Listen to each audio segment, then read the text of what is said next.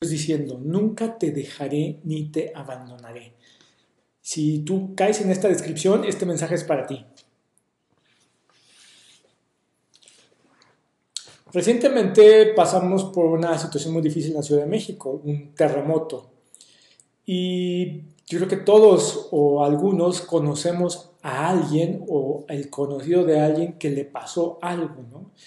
Y cuando alguien pasa por una situación muy difícil, una situación eh, catastrófica, inesperada, al pasar el tiempo les hacemos esta pregunta, les preguntamos, oye, ¿cómo la estás pasando? ¿no? ¿Cómo lo vas sobrellevando? Y la respuesta a esa pregunta muchas veces va a estar definida por lo siguiente. Lo que sabes es lo que obtendrás o lo que sabes es la manera como pasarás. ¿A qué me refiero? Me refiero a que, por ejemplo, si tú te estás divorciando y alguien te dice, oye, ¿cómo, cómo estás sobrellevando ese divorcio? ¿Cómo la estás pasando? Si tú eres de las personas que creen o piensan que hay esperanza, que las cosas se pueden resolver, vas a obtener justamente eso. Pero si eres de las personas que crees que no hay esperanza, no hay sentido, de que ya no hay solución para ti, adivina qué es lo que vas a obtener. Te lo repito, lo que sabemos es lo que obtienes. Los cristianos, los seguidores de Jesús, sabemos que la vida no tiene sentido, que la vida que, estamos atravesando a veces no tiene respuestas, pero sabemos que podemos tener paz porque Dios está con nosotros. La vida es muy confusa y siempre hay más preguntas que respuestas. Simplemente no sabemos por qué pasan las cosas. La gente me pregunta, oye, ¿por qué tembló? ¿Por qué se murió tanta gente? ¿Por qué gente inocente murió? ¿Por qué niños fallecieron en ese colegio? Eh, ¿Por qué esta mamá murió y dejó a ese bebito de semanas? ¿Por qué estos ancianos que no le debían absolutamente nada murieron? Y todos hemos escuchado esas historias que nos llena el corazón, que decimos, pues no sabemos por qué, ¿no? Y no solamente eso, hay muchas cosas que te pasan que dices, ¿por qué perdí mi trabajo? ¿Por qué mi bebé nació con esta enfermedad? ¿Por qué no puedo tener hijos? ¿Por qué me tocó padecer esto? La vida no tiene sentido. En este lado de la eternidad nunca vamos a obtener las respuestas que necesitamos. Porque vivimos, es que la mala gente prospera y la buena gente sufre.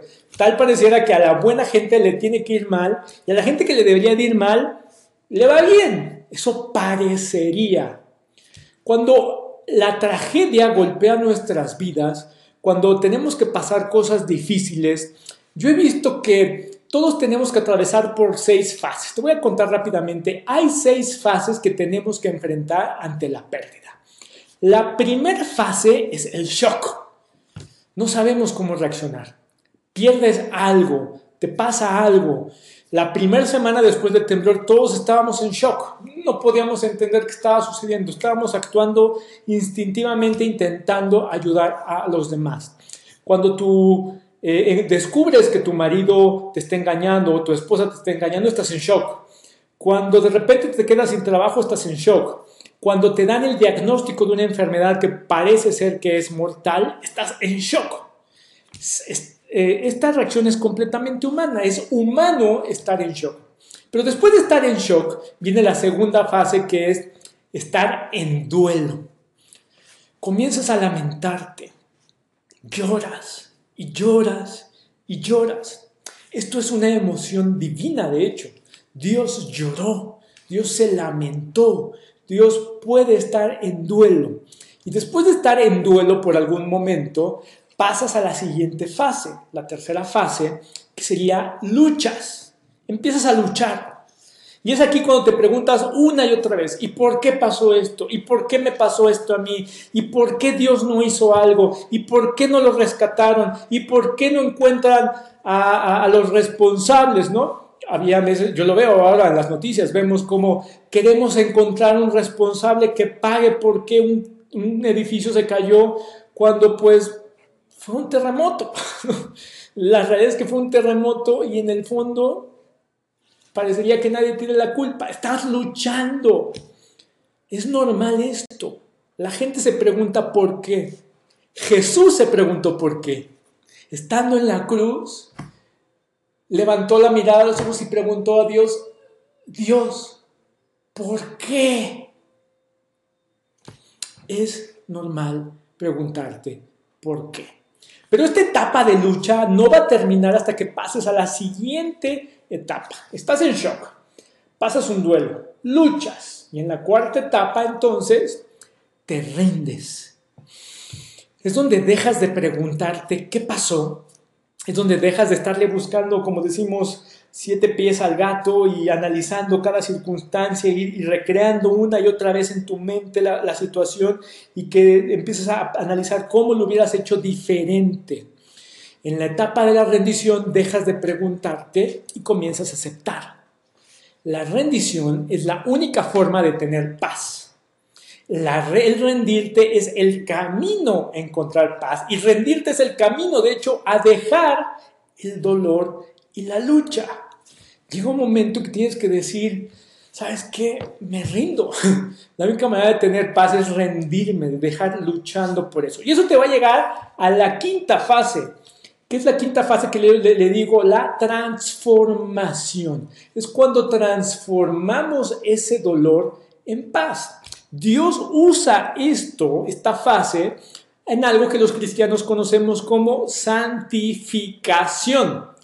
Dios saca algo bueno de algo malo y tu carácter comienza a transformarse y entonces Dios te hace más a su imagen, es decir, eres más parecido a Dios.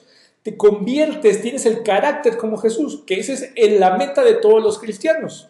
La meta de los cristianos es que nos parezcamos más a Jesús. Y eso nos va a llevar a la sexta fase, que va a ser el servicio. Dios toma tu gran dolor y lo va a convertir en tu mensaje de vida. Quizás muchas de estas chicas o, testimonios que hemos visto de cómo superaron estar días y días atrapados en los escombros, estos, estos se van a convertir en mensajes de vida para muchas personas y, de esperanza. Y, y, una de las chicas decía, es que no entiendo por qué recibí una segunda oportunidad para ayudar a los demás, para servir a los demás. Dios quiere usar tu grande prueba para que des testimonio. Dios quiere que aquello que más te da vergüenza, que más embarazoso es para ti, lo puedas utilizar para ayudar a otros.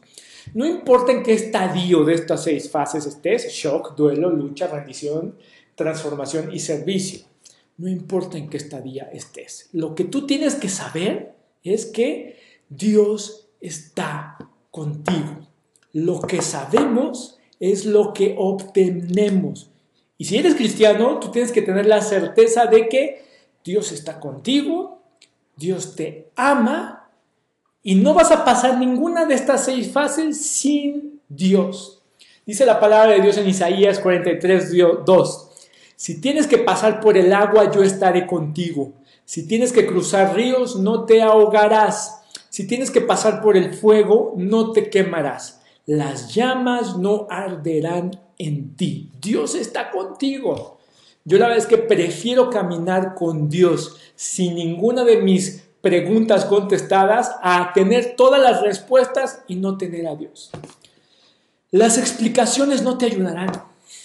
No necesitas una explicación de por qué pasó lo que te pasó. Necesitas a Dios. Deja de buscar explicaciones. No necesitas explicaciones. Lo que necesitas es la presencia de Dios. Por eso lo que te leía en Hebreos 13:5 dice, Dios dice, nunca te dejaré ni te abandonaré. En otra, en otra, Dios nos da promesas. Y una promesa que a mí me gusta mucho es esta que está en Isaías 49, 15. Pero ¿acaso una madre olvida o deja de amar a su propio hijo? Aun cuando eso llegase a pasar, yo no te olvidaré. Te llevo tatuado en mis manos. ¿Conoces esas personas que se tatúan el nombre de su novio, de su papá, una fecha significativa para algo? Se lo tatúan para que nunca se les olvide. Bueno, Dios lleva tatuado en su mano tu nombre. No puede olvidarse de ti. La verdad es que yo no tengo las respuestas a todo, no tengo soluciones a todos los problemas de las personas, pero si tengo la presencia de Dios. Tú puedes tener esa presencia. Cuando la vida no tiene sentido, solo te puedes aferrar a la promesa de Dios. La gente se pregunta, es que ¿dónde estaba Dios cuando mi hijo murió?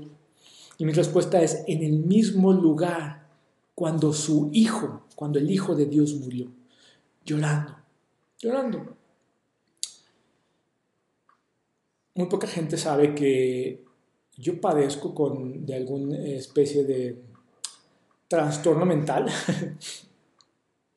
y muchas veces le he preguntado a Dios, ¿por qué me pasa esto a mí, Dios? no tiene sentido esto, ¿no? Eh, a veces yo puedo tener un corazón muy tierno, pero una mente muy atormentada. Siempre le preguntaba a Dios, ¿por qué no puedo ser normal? ¿Por qué no puedo encajar? ¿Por qué no puedo ser como otros? ¿Por qué soy socialmente inadaptable a veces? ¿Por qué nadie me entiende? Y eso no, me hace sentido, no hace para nada sentido, no hay respuestas. A veces la mínima, la cosa más ridícula y absurda puede sumergirme en la depresión más profunda y en una serie de pensamientos tan terribles que, que me atormenta por dentro y mi única manera de pensar en esos momentos es recordar la promesa de Dios. Sí, hay una parte que me toca hacer a mí. Hay una parte de que tengo que ir a terapia, eh, tengo que buscar diferentes enfoques que me ayuden eh, a, a, tener estabilidad emocional y mental. Pero a veces, por más que lo hago, tiendo a, a herir a las personas a mi alrededor, a ser, una persona extraña, a, a, no reaccionar de la manera como un ser humano debería reaccionar normalmente. Y ante esas circunstancias y ante ese dolor en mi vida, que a veces no entiendo por qué, es como si mi interior estuviera fragmentado. Lo único que le da sentido a todo este dolor es saber que Dios no me abandona y Dios está conmigo. En los siguientes videos vamos a analizar cada una de las seis fases que les he contado de cómo atravesamos las cosas difíciles. Nos vemos.